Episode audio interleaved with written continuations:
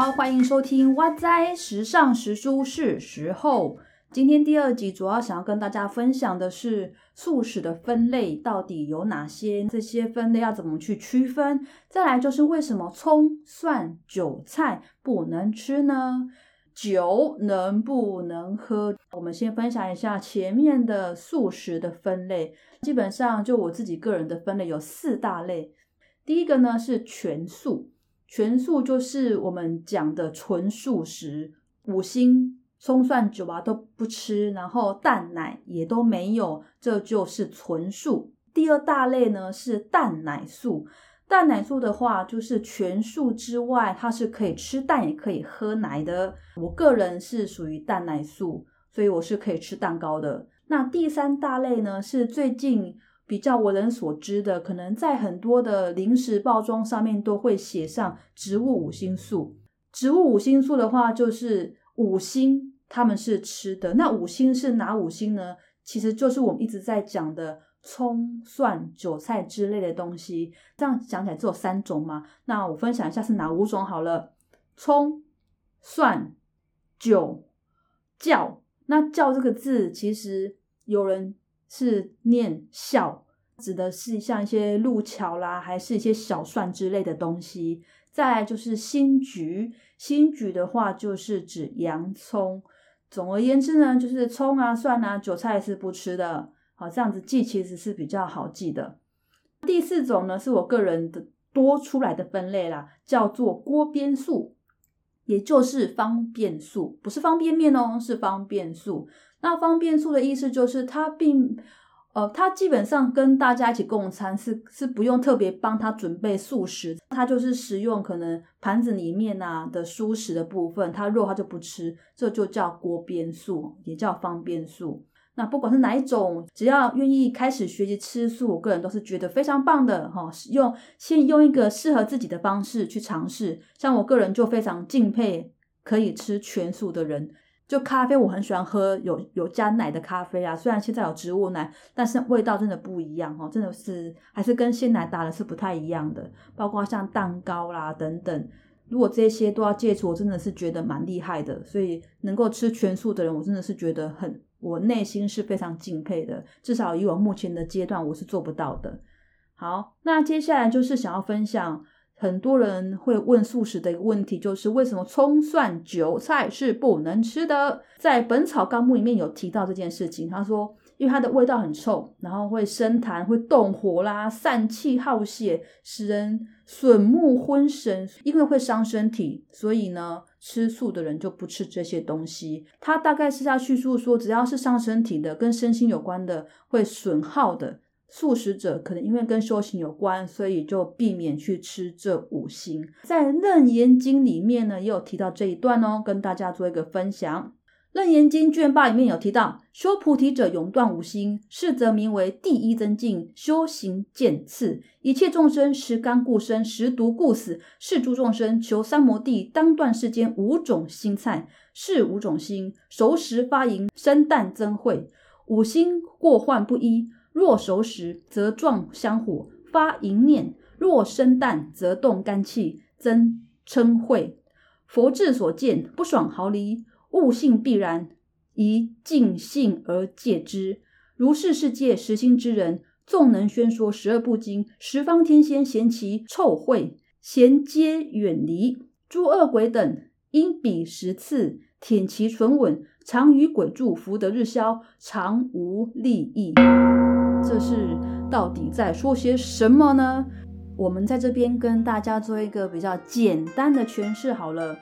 在修行的人，如果吃到像一些前面有提到食甘故生，食毒故事，那食甘的甘这个字，它并不是指甜的东西，它指的是对身心有益的一些食物。毒也并不是指毒药，而是指对整个身心有所损耗的食物。好，所以如果吃到这些东西危害我们身心，我们就尽量避免它。那吃到这五星啊，有时候也会使人动肝火，容易容易让我们有一些容易生气的一些念头啦。那如果煮熟来吃的话，可能就会助长淫欲的部分。也就是说，如果是熟食吃的话，可能会影响到我们的荷尔蒙，会增加我们的性欲，所以我们会尽量避免去吃这些东西。所以在无形当中，可能当当我们吃过多的时候，会犯下一些比较不好的事情。接下来他有说啊，世间上有人辩才无碍，能滔滔江水，连绵不绝的说了很多的经典，舌灿莲花。但是如果没有断除这五星的话呢，即便是有诸天菩萨护法想要护持，但是只要闻到在诉说的人嘴巴里面的那一种臭气。就会避之唯恐不及，当然也就没有办法来守护了。可是这一些味道呢，与鬼是臭味相投的，所以他们就会靠近。那这样子的话，如果说我们比较常接近一些鬼魅，那一些善法就会慢慢远离自己，福德也就渐渐的消损了。在经典里面是大概这样子说的哈，就是所以我们就尽量在修行的人，在吃素的人会尽量避免吃这五星。好，那如果这一段有解释的不是很很全面的话，可以再跟我分享一下。好，那接下来是从医学的角度，那这段是说吃素的人呢，因为没有吃肉，所以未必。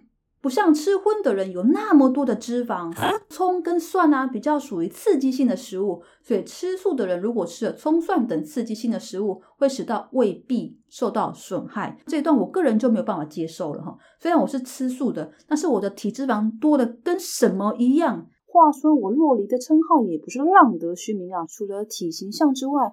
除了身体体内油脂含量也是和陆地非常相似呢，体脂肪也是高的不得了。所以呢，吃素能够吃到体脂肪过低，这到底是怎么办到的？我倒是非常的好奇啊。如果可以的话，我倒是也希望可以吃到体脂肪过低这种境界啊，但是好难啊。对，如果想要借由吃素来达到减重减肥的，一定要记得要挑轻蔬食，而且是要挑真正的素食。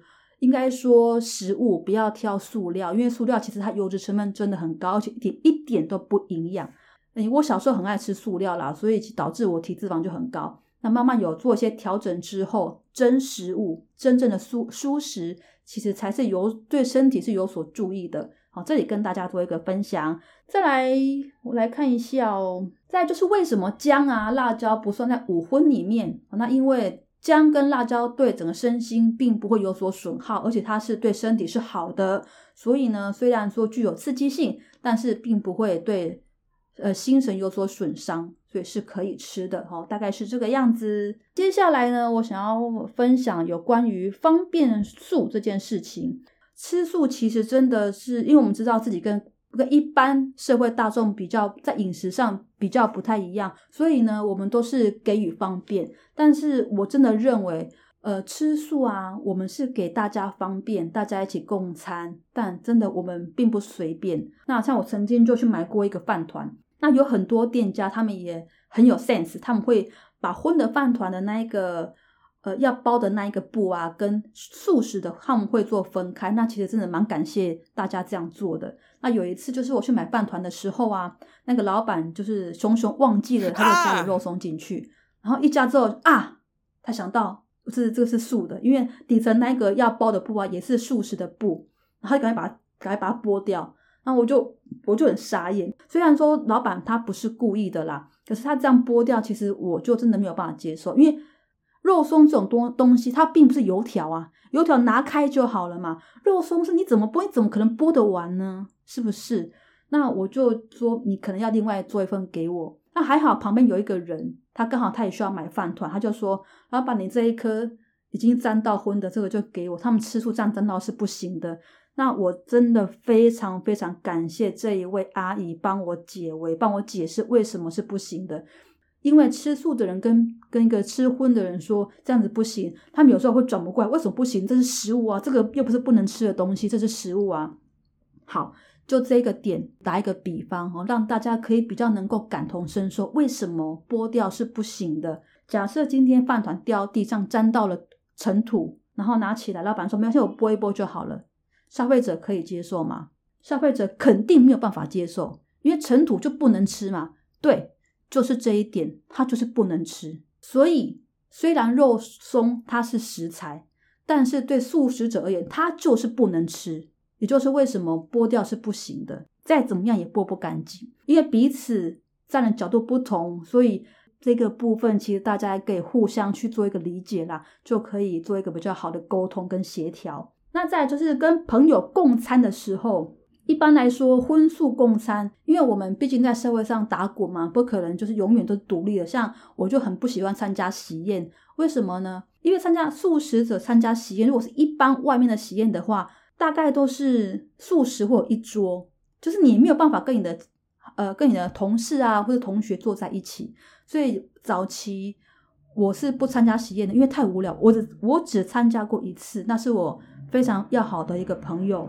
非常好的同学，那他结婚我就去那一次，那真的就是被排在一个素食桌，非常的无趣。然后就你你反正就是只能吃饭，什么事都不能够讲。可是之后慢慢有进步，慢慢我另外一个同学生呃不是生日，另外一个同学他结婚了，他就帮我呃他帮我用是简餐套餐式的，帮我做这样的安排，让我可以跟以前的老同学坐在一起，然后一样可以吃到我的素食。我非常的感谢他这么做，因为这样才有参加喜宴的。一种意义啊，对我来说啦。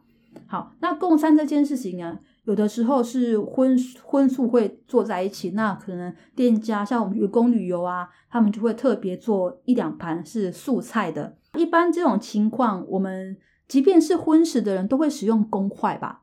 在疫情之前，其实我碰到了很多情况都是使用公筷。那公筷的话，特别是素食有素食专用的公筷，就是吃荤的人他也可以来夹素食的菜肴，那是没有问题的。但是我曾经就是碰过有一个朋友，他他说他这样夹他是不会碰到其他东西，他就直接用他的原本的筷子就夹我那盘素菜。在他夹之前，我也有跟他说这样子我就不会再吃这一盘菜了。他会认为说他就没有碰到，为什么不吃？他觉得我太坚持太固执了，所以他就真的去夹。那我也就真的没有吃那一盘菜，但是我现在回想起来啦，我认为我当时的处理方式其实并没有很好。为什么呢？因为这样会让人家觉得吃醋是一件很麻烦的事情，而且有一个莫名的固执、莫名的执着。到底吃素意义是什么？那所以，我我会觉得当时我处理的其实并没有很好。我在那当下会这样做，也是因为我觉得我没有受到尊重，因为已经前面有讲，就是。素食的部分就是使用公筷，但是你就是坚持要用自己的筷子，这其实对我来说是一种不被尊重的行为。不过如果事情再重来一次的话，或许会做一个更好的一个处理。我可能我不会不吃那一道菜，我还是会去吃，为了圆满嘛。圆满这件事情，但是我还是会去跟他说我心里面的感觉，就是我觉得我不被尊重。虽然我很清楚你并没有碰到那一盘菜，但是我觉得这是彼此尊重的问题啦，哈。好，去好像哎，我也说不上来，反正我就是觉得有些动作大家是可以维持在一个和平的一个状态的，不要不用故意去做这样的一些动作。再来就是到底挑掉这件事情可不可以呢？坦白说，它没有标准答案，因为因时、因地、因人而会有所不同。可以的情况下，当然是不要用挑掉的方式。但是我也是有经历过好几次，因为事先没有完整的沟通好。比方说，在校外教学的时候啊，那菜色里面就会放了葱蒜。那因为已经是便当嘛，或者是你也不想让店家为难，那我们可能就会使用锅边醋的方式，就是真的把它挑掉，只吃素食的部分。因为也真的是。站在圆满这件事情呢，也不要让他觉得吃素真的很麻烦哦。我真的很，我不希望让社会普罗大众认为吃素是一件麻烦的事。我也不希望让大家觉得吃素的人很难搞，因为有的时候我们没有办法了解为什么对方这么坚持，对方会这么坚持，一定有他会坚持的理由。但是这个理由只有我们自己很清楚，未必其他人能够了解，所以。尽可能是避免这样的情况，会先做一个事先沟通。那我们也是有去过，像去朋友家，那对方也知道我们吃素，所以也是很用心的准备了菜肴。但是他可能不晓得说，原来吃素是不吃，呃，不吃葱蒜的，所以里面可能会加葱蒜。我后来啦，后来我的处理方式是还是会把它尽量挑掉，然后就直接这样吃。那真的是为了圆满，然后吃是为了对方主人的心意而吃的。并不是为了这一碗饭，就是因为他的心意。那不吃的话，对方其实会难过，所以我们会去，呃，我个人会去吃它，然后把它挑掉，然后也不会在当下跟他说这个我们不能吃，因为如果当下讲，他一定说啊不好意思，可能又重新再来一次，那其实就很，嗯，我觉得没有必要这样，都已经弄好了嘛。吃完之后，我们可我自己会在离开前跟主人说，其实吃素啊，我们是不吃葱蒜的，会跟他说明是这样子，这样才不会在之后又碰到类似的状况了。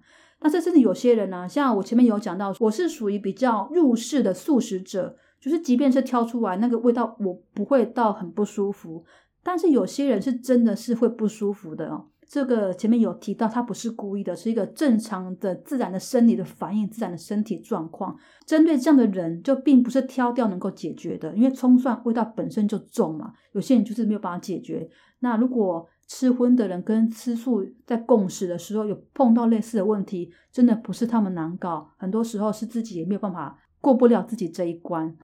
好，那接下来我们来谈到酒这件事情，酒到底能不能喝呢？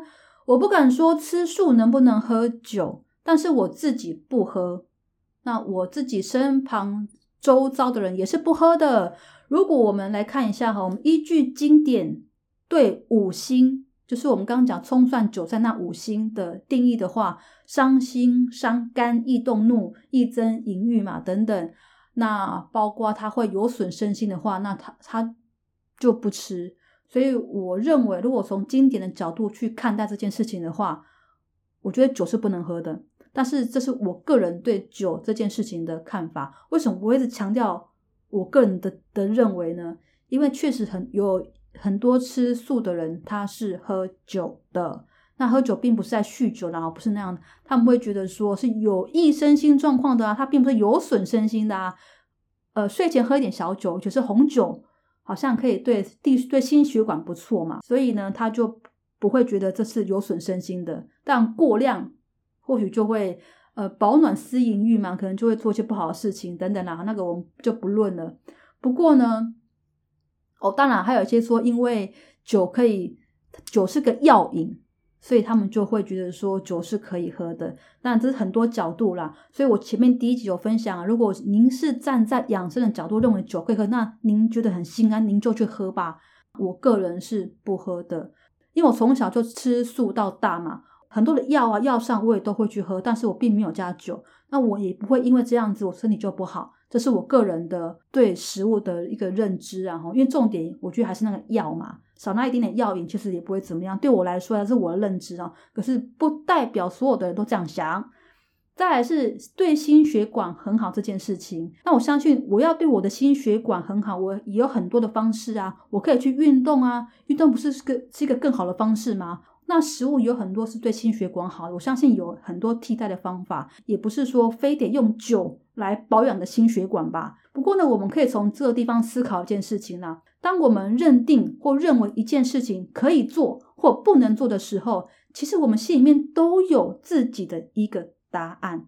有的时候问别人，或许只是想寻求一种认同，那有可能是想要听到与自己内心相会呼应的说法吧。这样子呢，会让自己有更足够的理由去做某件事情。打个比方哦，我们来讲。呃，在明朝不是有一个首领叫张献忠吗？他不是有一个七杀碑，上面写着“天生万物以养人，人无一物以报天”，杀杀杀杀杀杀杀，他就是用杀人，因为他爱就很喜欢杀人嘛。那他要合理化自己的行为，他就讲了这一段话，那就是合理化自己的行为啦。不过回过头来哈，我们来看哈，吃素能不能喝酒？我们就问自己吧。好，我们就问自己吧。你如果认为可以喝，你就喝吧。但是我们不需要互相去影响别人。说，我就跟你说，吃素喝一点酒没关系。我觉得不需要去影响别人啊。我我觉得有时候我们人呐，在做一件事情的时候，在做的那个当下，我们一定是觉得它是可以做，我们才会去做的。通常都是这个样子嘛。那在这种情况之下，别人怎么说都没有用。当我今天我就是想喝的时候，别人再怎么说都没有用，因为最终到底是我想喝，还是我需要喝？我觉得这个答案就留给我们自己心里面去做一个思考。好的，那我也常听人家讲说啊，那个宋朝的济公活佛啊，不是也是酒肉穿肠过，佛在心中坐吗？关于这一点，我想跟大家分享一下哈，为什么宋朝那个时候的济公活佛会讲这一段话呢？好，来，当时的修行的人呢，很多人是修口不修心，什么意思呢？就是他们虽然说有在吃素、吃在念佛，但是他们的心念呢，却没有去净化它。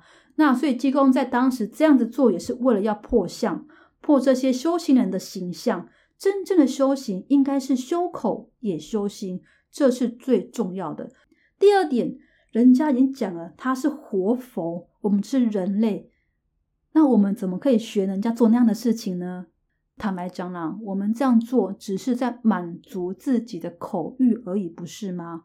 给自己找一个合理的理由，就像前面说的，当我已经认定我这样做，我可能觉得是不对的，可是有一句话是相呼应我内心的状态的，我就会拿来用，我就会听我要听的部分，我不喜欢听，我就会把它忽略掉，自动开启静音模式。怎么说呢？第三点，济公活佛说这两句话。绝大多数的人都不知道，后面还有两句才是真正的重点：“酒肉穿肠过，佛在心中坐。世人若学我，如同进魔道。”人只会听自己想听的部分，自己不喜欢听的部分会开启静音模式，哔，然后就带过去了。所以后面两句才是重点啊！可是有多少人不知道呢？就拿来当挡箭牌。但是现在知道了。不要再陷害活佛了哈，因为这是他没有他没有叫我们要做这件事情，是我们自己因为克制不了自己的欲望嘛，所以才拿这样的话来来说。但是再怎么样，人家是活佛，我们也不是活佛啊，是不是呢？然后这边最后再分享一个小故事，我觉得蛮有趣的哈，那也是一个跟张献忠有关的故事。张献忠当时在攻打虞城的时候，虞城呢，也就是现在的重庆。军队驻扎在寺庙旁边，并且他们强迫寺庙里面的和尚一定要吃肉，怎么会这么无聊呢？来，这些和尚呢，自然是不肯就范，甚至有些和尚想要以死抗衡，坚守我的戒律，我就是不吃，杀了我吧！这个时候，有一位叫破山和尚就站出来：“假如你答应我不屠城，我就吃下去。”张献忠就认为说：“哎呀，这和尚可能也只是说说吧。”于是就答应他了。谁知道呢？破山和尚拿起了张献忠摆出来的狗肉啊、猪肉，就大口吃了下去，嘴里就念了这句话：“酒肉穿肠过，佛在心中坐。”吃完之后面不改色。可是这一点其实我蛮感动的啦，因为虽然说戒律是破了，没有守没有守戒，但他的心里装的是全城的百姓，是天下苍生，所以张献忠他也傻眼，你竟然真的吃了？这么多和尚都是以死明志嘛。可是你竟然吃了，所以张献忠也守了承诺，就还不错了。他可以守承诺，也不算是一个很糟糕的人。在这个点上，这个点上，所以破山和尚牺牲小我，完成大我，这难道不是吃素一的一个修行人慈悲为怀的表现吗？比起当时或是有些人只有吃素，但是内心很恶毒来说，其实我认为是一个很好的一个借鉴啦，一个真正。在修行、在吃素的人，应该就是要有这样的状态哦，因为他一定不是为了，哎呀，这么久没有吃，我来吃一下也好，我就找个合理的理由让我自己可以吃肉。他绝对不是这样的心态。很多事情啊，心态真的是只有天知地知，你知我知。心态是什么，反而是更重要的。所以呢，对吃素这件事情做到什么样的程度，其实答案都在我们自己的内心里面。可以或不可以我们就问问自己吧。